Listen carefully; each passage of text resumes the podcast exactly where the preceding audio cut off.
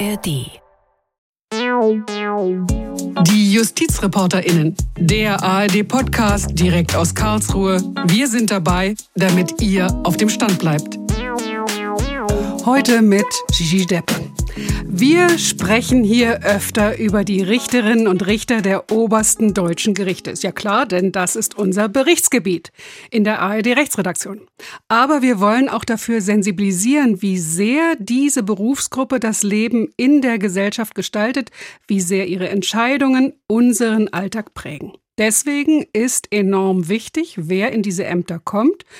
Die Wahl der Richter, das sind manchmal hochpolitische Vorgänge. Wir haben ja neulich erst hier in einer Folge über die verstorbene Supreme Court Richterin Ruth Bader Ginsburg und die Nachfolge gesprochen. In Deutschland ist es etwas anders. Da verläuft die Richterwahl eher ruhig. In der Regel wird wenig beachtet in der Öffentlichkeit. Aber man sollte doch mal genauer hingucken, findet mein Kollege Philipp Rayon, der zu mir ins Studio gekommen ist, denn da sind Änderungen geplant. Und die könnten ganz schön viel Einfluss darauf haben, wer in der Zukunft bei uns die wichtigsten Gerichtsentscheidungen trifft. Philipp, als guter Reporter hast du von geplanten Änderungen Wind bekommen. Erzähl erstmal, worum geht's? Was soll sich ändern bei der Auswahl der obersten Bundesrichter? Ja, es geht vor allem um die Vorsitzenden der Senate an den Bundesgerichten, also am Bundesverwaltungsgericht, am Bundesgerichtshof, am Bundesfinanzhof, am Bundesarbeitsgericht und am Bundessozialgericht. Das sind ja die fünf, die wir haben. Und diese Vorsitzenden Richter werden nach einem Anforderungsprofil ausgewählt. Und bislang zählt auch die Berufserfahrung dazu, die Berufserfahrung an einem der obersten Bundesgerichte. Und genau dieser Aspekt des Anforderungsprofils, der soll nun gestrichen werden, wenn es nach den Bundesministerien geht. Die Justiz, also die Richterinnen und Richter, aber auch die Anwälte, die sehen das sehr kritisch und machen sich echte Sorgen. Also nochmal Anforderungsprofil, das Wort muss man erstmal auf der Zunge zergehen lassen. Das ist also es geht darum, deutsches Juristendeutsch, genau. ja, es geht darum, was muss einer mitbringen, wenn er so ein Amt anstrebt. Genau, wenn er Vorsitzender Richter oder Richterin werden möchte.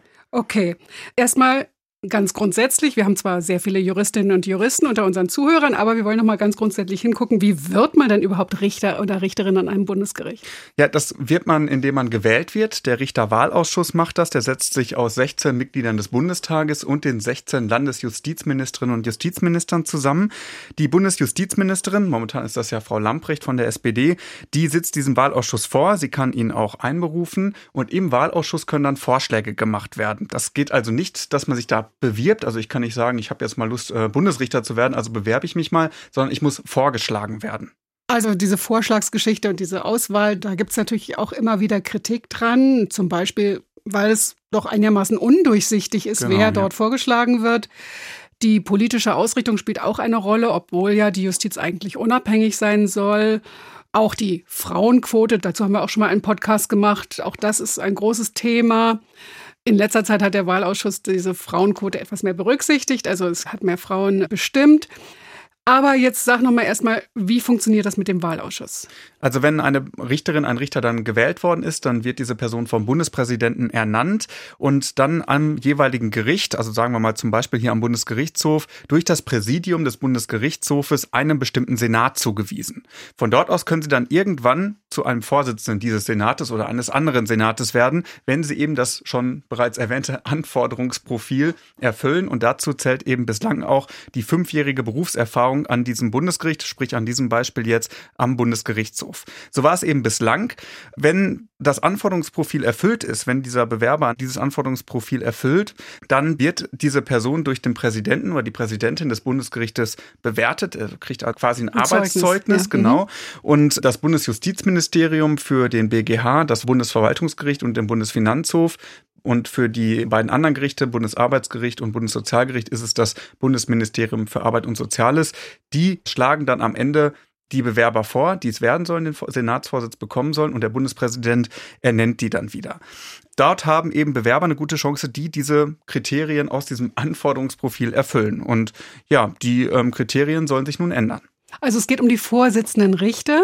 Ich will dir doch erzählen, dass als ich hier anfing aus Karlsruhe zu berichten, da sagten denn die Anwälte am BGH nicht etwa äh, sehr geehrter Herr Vorsitzender Richter, sondern sie sagten immer sehr geehrter Herr Präsident. Ja, also das war so ein bisschen liebedienerisch nach dem Motto, Sie sind ja besonders wichtig, obwohl die natürlich nicht die Präsidenten des Gerichts Klar, waren. Ja. Also so ein Vorsitzender Richter oder eine Vorsitzende Richterin, die sind schon sehr wichtig.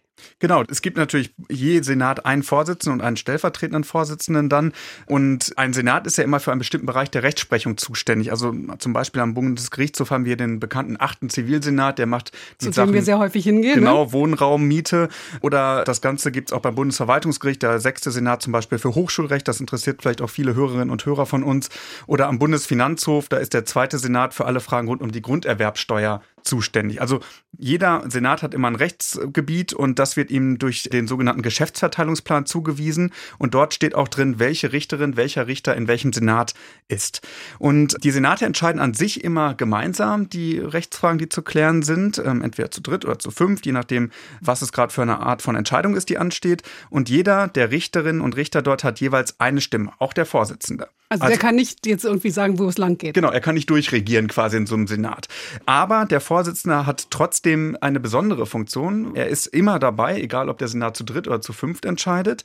Und der Senatsvorsitzende hat quasi auch so eine kleine machtpolitische Rolle. Und das hat mir Professor Volker Vorwerk erzählt. Er ist Anwalt am Bundesgerichtshof hier in Karlsruhe und auch Vorstandsmitglied des Deutschen Anwaltvereins. Der Vorsitzende hat nach dem Gesetz dieselbe Stimme wie jeder andere Richter des Spruchkörpers. Er hat aber eine faktische Macht. Er schreibt die Zeugnisse im Falle von Beförderung und er ist derjenige, der neben dem Berichterstatter die Akte kennt. Er hat also einen gewissen Wissensvorsprung. Das ist der Weg, über den Rechtsprechung mit beeinflusst werden kann. Wenn der Vorsitzende politisch ausgewählt wird, besteht die Gefahr, dass die Rechtsprechung insgesamt politisiert wird. Ja, und deshalb sagt Professor Vorwerk, der Vorsitzende hat eben diese besonders wichtige Rolle und er kann die Rechtsprechung indirekt mit beeinflussen. Das macht sich übrigens auch finanziell bemerkbar. Also der Vorsitzende ist bei der Besoldungsgruppe R8. Ähm, die normalen beisitzenden Richter sind nur R6. Das macht schon einen erheblichen Unterschied von einigen hunderten Euro im Monat. Also man kann sich vorstellen, alle Richterinnen und Richter wollen vielleicht Vorsitzende Richter werden. Genau. Ähm, wie wird man denn, äh, verrat das Geheimnis, wie wird man Vorsitzender Richter? Ja, es kommt auf das Anforderungsprofil eben an. Man wird am Ende dann ernannt kriegt dann die Urkunde überreicht. Ausgewählt hatte ich ja gerade schon gesagt, eben vom Bundesjustizministerium für BGH, Bundesverwaltungsgericht und Bundesfinanzhof, vom Bundesarbeits- und Sozialministerium für Bundesarbeitsgericht und Bundessozialgericht.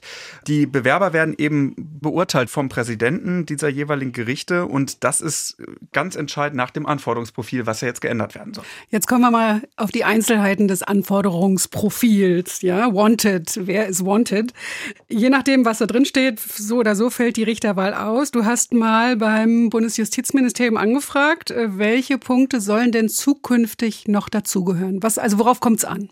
Also ganz grundsätzlich erstmal, da gehören verschiedene Punkte zu. Die machen auch eigentlich alle Sinn. Also zum Beispiel heißt es in der Antwort vom Bundesjustizministerium, dass ein Bewerber weit überdurchschnittliche theoretische Kenntnisse bei gleichzeitiger Praxisorientierung haben soll.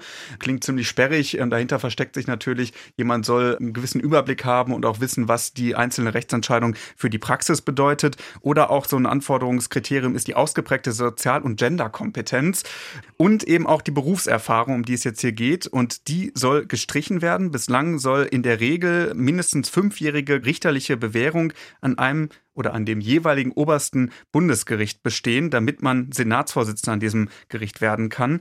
Und ja, das Bundesjustizministerium hat dieses Anforderungsprofil bislang immer mit den Präsidentinnen und Präsidenten der Bundesgerichte gemeinsam einvernehmlich ausdiskutiert. Das wurde zuletzt 2016 erneuert oder aktualisiert. Und wir haben jetzt aus Justizkreisen erfahren, dass das Bundesjustizministerium nun die Präsidentinnen und Präsidenten vor einigen Wochen schriftlich darüber informiert hat, dass dieses Anforderungsprofil um diesen Aspekt der Berufserfahrung erleichtert werden soll. Also, also an dem jeweiligen Gericht. Nicht? Genau. Bis jetzt konnte man davon ausgehen, die waren vorher schon mal fünf Jahre an diesem speziellen Gericht, kannten sich da aus. Genau. Das soll wegfallen. Genau. Das soll jetzt wegfallen nach dem Plan des Bundesjustizministeriums und die Folge wäre, dass sich plötzlich auch Juristinnen und Juristen bewerben können, die zwar Volljuristen sind, ganz klar, und auch die Befähigung zum Richteramt haben, aber die eben woanders tätig waren vorher, die nicht Richterinnen und Richter an einem Bundesgericht waren. Und nochmal, hier geht es nicht um die beisitzenden Richterinnen und Richter, die in einem Senat mitdiskutieren und mitentscheiden, sondern es geht um die Vorsitzenden, die mit der besonderen Rolle.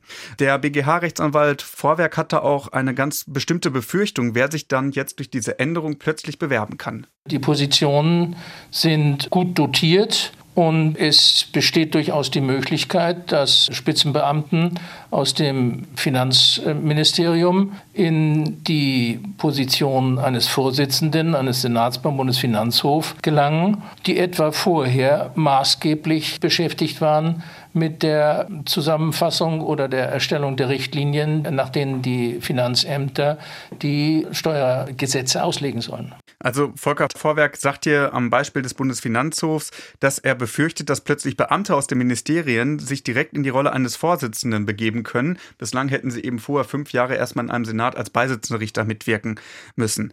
Ja, und das ist die Befürchtung, die er hat. Man sieht also eigentlich, ist es erstmal auf den ersten Blick was ganz Trockenes. Anforderungsprofil klingt nach einer bürokratischen Angelegenheit, aber da steckt so richtig politische Sprengkraft drin, nicht? Denn weil die Frage ist, wer besetzt diese wichtigen Ämter in Zukunft in ganz Deutschland? Wie sehen das denn die Richterinnen und Richter an den Bundesgerichten? Sind die da begeistert? Kann man sich nicht vorstellen. Nee, nicht so richtig. Also es geht natürlich einmal um die Konkurrenz bei der Bewerbung. Die haben plötzlich, ähm, also wenn so ein Richter, eine Richterin plant seit Jahren, er möchte irgendwann mal Vorsitzender, Vorsitzende werden und plötzlich kommt jetzt die Möglichkeit ins Spiel, dass auch Bewerberinnen und Bewerber von außen dafür in Betracht kommen. Das ähm, findet man, wenn man seine Karriere irgendwie vielleicht sich da so vorstellt, natürlich nicht so toll. Das kann man ja erstmal nachvollziehen. Wobei das jetzt auch irgendwie, also das tut einem schrecklich leid, ist halt ist, manchmal so. Ne? Ist, ist absolut so, genau. Also hätte ich jetzt auch nicht so viel Mitleid, aber die Kritik geht deutlich darüber hinaus.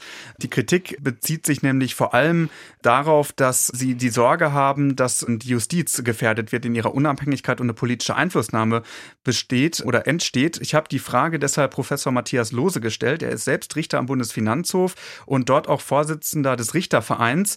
Er sagt, es gibt wirklich problematische Aspekte dabei und es geht eben nicht nur um diese persönliche Konkurrenz, die man plötzlich bei der Karriereplanung hat. Lass uns doch mal reinhören in dein Interview. Gerne. Wir sprechen ja im Moment sehr viel darüber, wie äh, politischer Einfluss bei der Besetzung von Stellen an obersten Bundesgerichten, zum Beispiel in Europa, in Polen, Ungarn oder auch jetzt ganz aktuell in den USA, äh, wie das zu bewerten ist. Wenn es so wäre, dass tatsächlich diese Vorsitzendenstellen offen wären für Besetzung von außen, dann hätte man natürlich große Sorge, gerade bei politischem Farbenwechsel, dass dann aus Bundesministerien diejenigen Beamten, die also in höheren Positionen sind, aber noch nicht politische Beamte sind, dass die natürlich aus den Ministerien heraus in die Bundesgerichte hinein versetzt würden. Zum Beispiel äh, ist das natürlich ganz konkret bei uns beim Bundesfinanzhof äh, im Hinblick auf das Bundesfinanzministerium, aber beim Bundesarbeitsgericht natürlich genauso im Hinblick auf das äh, Bundesarbeitsministerium oder aber auch das Bundesverwaltungsgericht, das quasi natürlich offen wäre für alle Verwaltungsbeamten.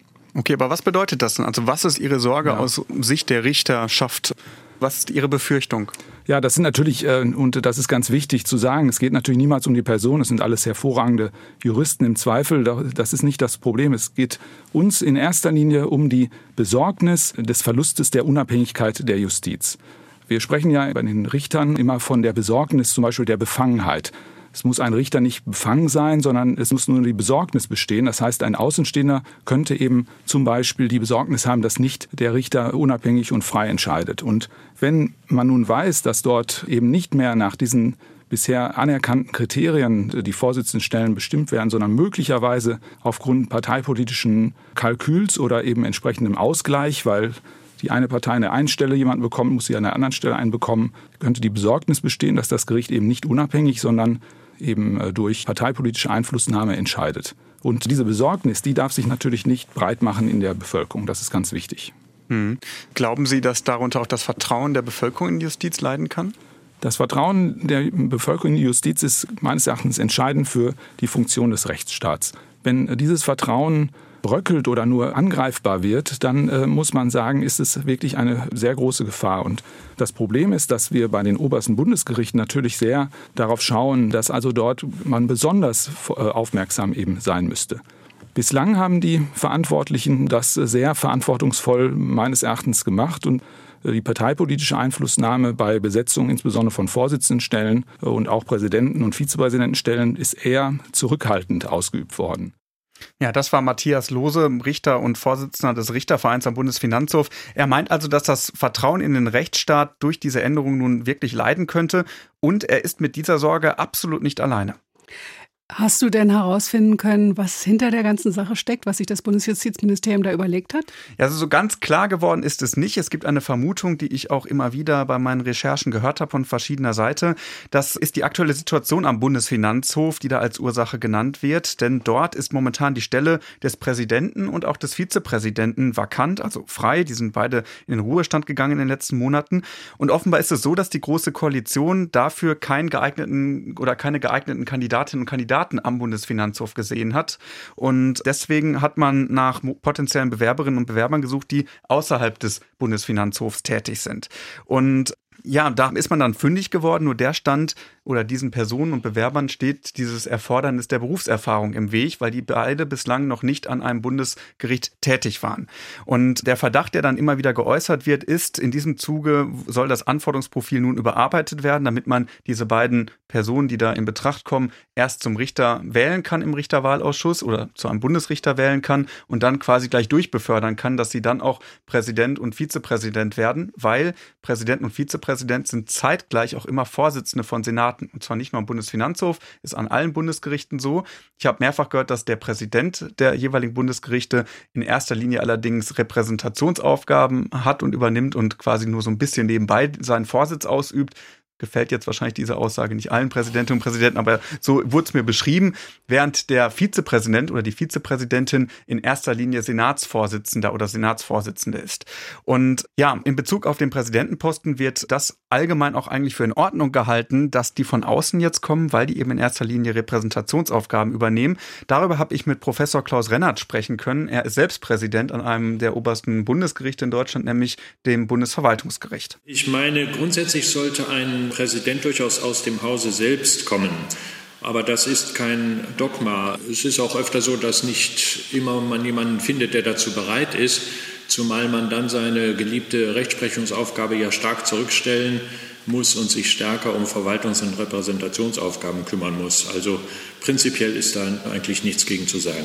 Aber er unterscheidet ganz klar zwischen dem Amt des Präsidenten, der Präsidentin und dem Amt des Vizepräsidenten, Vizepräsidentin. Wenn ich gesagt habe, dass eine Besetzung des Präsidentenposten von außen als begründungsbedürftige Ausnahme durchaus in Betracht kommt und kein prinzipielles Problem aufwirft, dann möchte ich gleichzeitig hinzufügen, dass die Besetzung des Vizepräsidenten von dieser Privilegierung nicht erfasst ist. Ein Vizepräsident muss zuerst einmal Senatsvorsitzender sein und sollte deshalb ebenfalls nicht von außen kommen, genauso wie ein normaler Senatsvorsitzender nicht von außen kommen sollte. Also ich muss das jetzt nochmal wiederholen. Ja. Er sagt, der Präsident, der kann von außen kommen.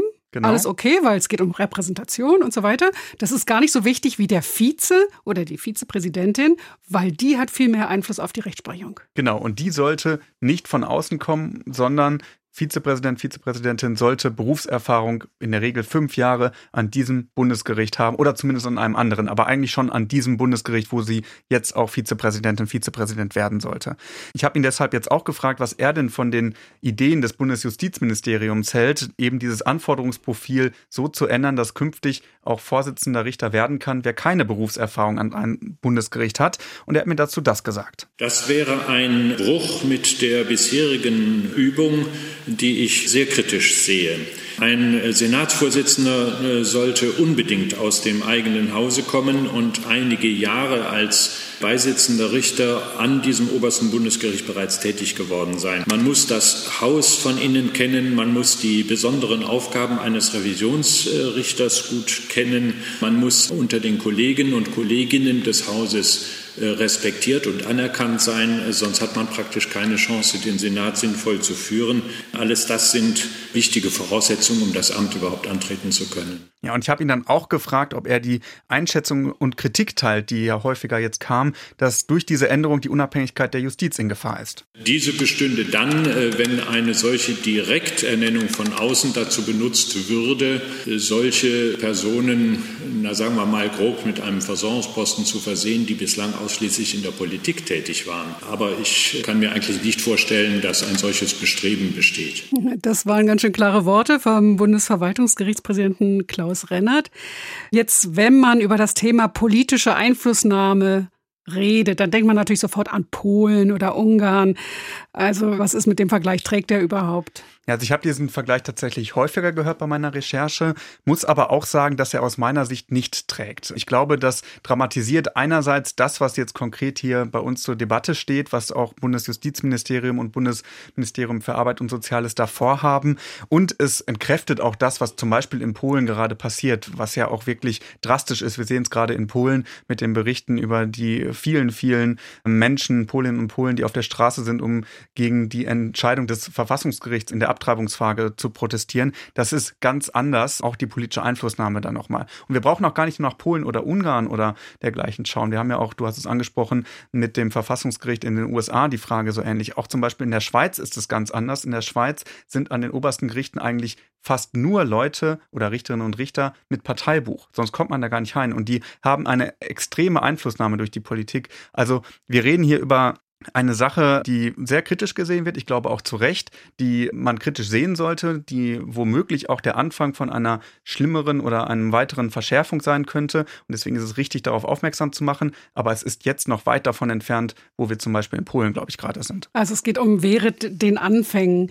Jetzt interessiert mich noch, was sagt denn das Bundesjustizministerium zu dieser Kritik? Ja, ich hätte natürlich sehr gerne ähm, von Bundesjustizministerin Lamprecht oder Bundesarbeitsminister Heil eine Einschätzung dazu bekommen. Die standen beide aber nicht zur Verfügung. Stattdessen haben mir die Ministerien schriftlich geantwortet. Ähm, beide wollten noch nicht so richtig viel sagen, weil das Verfahren ja eben noch läuft. Also es ist noch nicht abgeschlossen. Die Präsidentinnen und Präsidenten der Bundesgerichte, so habe ich gehört, haben da wohl Redebedarf angemeldet und deswegen ist es jetzt erstmal auf die längere Bank geschoben, wobei sie auch nicht so richtig lang ist, weil ja eben die Posten am Bundesfinanzhof zum Beispiel vakant sind.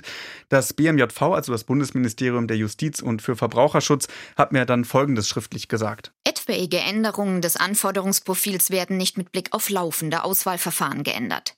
Vielmehr hat sich grundsätzlich gezeigt, dass aus Sicht des Bundesministeriums der Justiz und für Verbraucherschutz eine Änderung erforderlich ist. Ja, und das klingt jetzt allerdings dann doch eher so, als würden sich die Befürchtungen, die ich ja aus der Justiz gehört habe, die wir heute hier auch schon dargestellt haben, doch bewahrheiten. Also eine Änderung für die Zukunft und nicht um zum Beispiel jetzt gerade Präsidenten und Vizepräsidenten Posten am Bundesfinanzhof zu besetzen.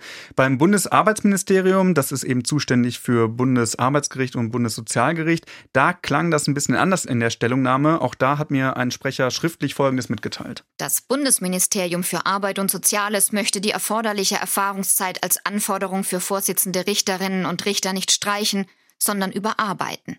Ziel ist es allen, auch neueren Anforderungen der Rechtsprechung zur Stellenbesetzung gerecht zu werden. Ja, was das konkret heißen soll, das ähm, wollte das Ministerium dann leider nicht mehr mitteilen mit Verweis aufs laufende Verfahren. Man muss allerdings auch sagen, dass niemand jetzt mal eben als Vorsitzender Richter direkt eingesetzt werden kann. Er muss also immer die Hürde über den Richterwahlausschuss nehmen und dann erstmal zum Richter am Bundesgericht ernannt werden. Das ist auch jetzt schon so. Allerdings die beiden Bewerberinnen und Bewerber oder möglichen neuen Präsidenten und Vizepräsident am Bundesfinanzhof, die sind jetzt gerade im letzten Durchgang vom Richterwahlausschuss auch schon gewählt worden. Die haben ihre Urkunde noch nicht bekommen. Deswegen ist noch nicht ganz klar, zu was sie nun ernannt werden, ob gleich zu einem Vorsitzenden Richter, einer Vorsitzenden Richterin oder nur in Anführungszeichen zu einem Beisitzenden Richter. Also diese Hürde über den Richterwahlausschuss ist eine sehr wackelige Hürde, weil eben auch dieses Verfahren nur bedingt transparent ist, was da in Berlin stattfindet. Also wir wissen jetzt, dass die endgültigen Regeln sind jetzt noch nicht getroffen. Es ist alles noch ein bisschen in der Debatte, aber wir wollten einfach schon mal darauf aufmerksam machen. Wie, was denkst du jetzt, wie geht's weiter? Wann kommt da jetzt was Endgültiges? Also das BMJV, das ähm, Bundesministerium der Justiz und für Verbraucherschutz, hat eben auf die laufenden Gespräche mit den Präsidentinnen und Präsidenten der Bundesgerichte verwiesen. Ich hatte schon gesagt, das Anforderungsprofil ist bisher eigentlich immer einvernehmlich angepasst worden. Diesmal kam es eben einseitig von Seiten des Justizministeriums, so wie ich aus Kreisen Kreisen der Justiz gehört habe. Ähm, dieser Redebedarf, den die Präsidentinnen und Präsidenten da angemeldet haben, führte wohl dazu, dass es jetzt Gespräche geben soll. Ich habe gehört, die werden wohl in den nächsten drei, vier Wochen stattfinden. Und dann weiß man wahrscheinlich auch mehr, wie sich diese Gruppe da einigt und ob das Anforderungsprofil entsprechend angepasst wird oder nicht. Und dann wäre klar, ob künftig wohl auch Bewerberinnen und Bewerber von außen direkt in den Senatsvorsitz wechseln können eben über den Richterwahlausschuss oder ob es da doch nochmal einen Kompromiss oder dergleichen gibt. Aber ich glaube, jetzt schon mal darauf aufmerksam zu machen, bevor eine Entscheidung gefallen ist, das kann, glaube ich, nicht schaden. Eine tolle Recherche, Philipp. Vielen Dank dafür. Wir müssen erst mal abwarten, aber wir haben schon mal unsere Wahrnehmung geschärft. Wir gucken drauf. Ich will nicht verschweigen, dass wir in Vorbereitung zu diesem Podcast in der Redaktion sehr intensiv diskutiert haben, was denn jetzt eigentlich eine gute oberste Bundesrichterin einen guten obersten Bundesrichter ausmacht. Also ist es sinnvoll, sinnvoll, dass Sie wirklich das Revisionsgericht in- und auswendig kennen? Oder wäre es vielleicht auch befruchtend, wenn Sie einen frischen Blick haben, wenn Sie von außen kommen, wenn Sie nicht den Stallgeruch haben? Also was nützt der Rechtsprechung am meisten? Darüber kann man wirklich äh, streiten. Das machen wir jetzt aber hier nicht Nein, mehr. genau, das wird den Rahmen sprengen. Ihr, die ihr uns zuhört, bitte schickt uns doch eine Mail, wie ihr äh, zu der Sache steht, was ihr darüber denkt. Ihr wisst, es ist diese Adresse justizreporterinnen.swr.de. Ich wiederhole es nochmal, ohne Gendersternchen, einfach in einem Wort justizreporterinnen.swr.de. Ihr könnt uns auch auf unsere Facebook-Seite der ARD Rechtsredaktion schreiben. Jede Mail, die ihr uns schreibt, ist uns viel wert. Schreibt uns, was wir besser machen können. Welche Themen sollen wir behandeln? Gibt es Fälle, die euch besonders interessieren? Also da freuen wir uns, wenn wir von euch hören.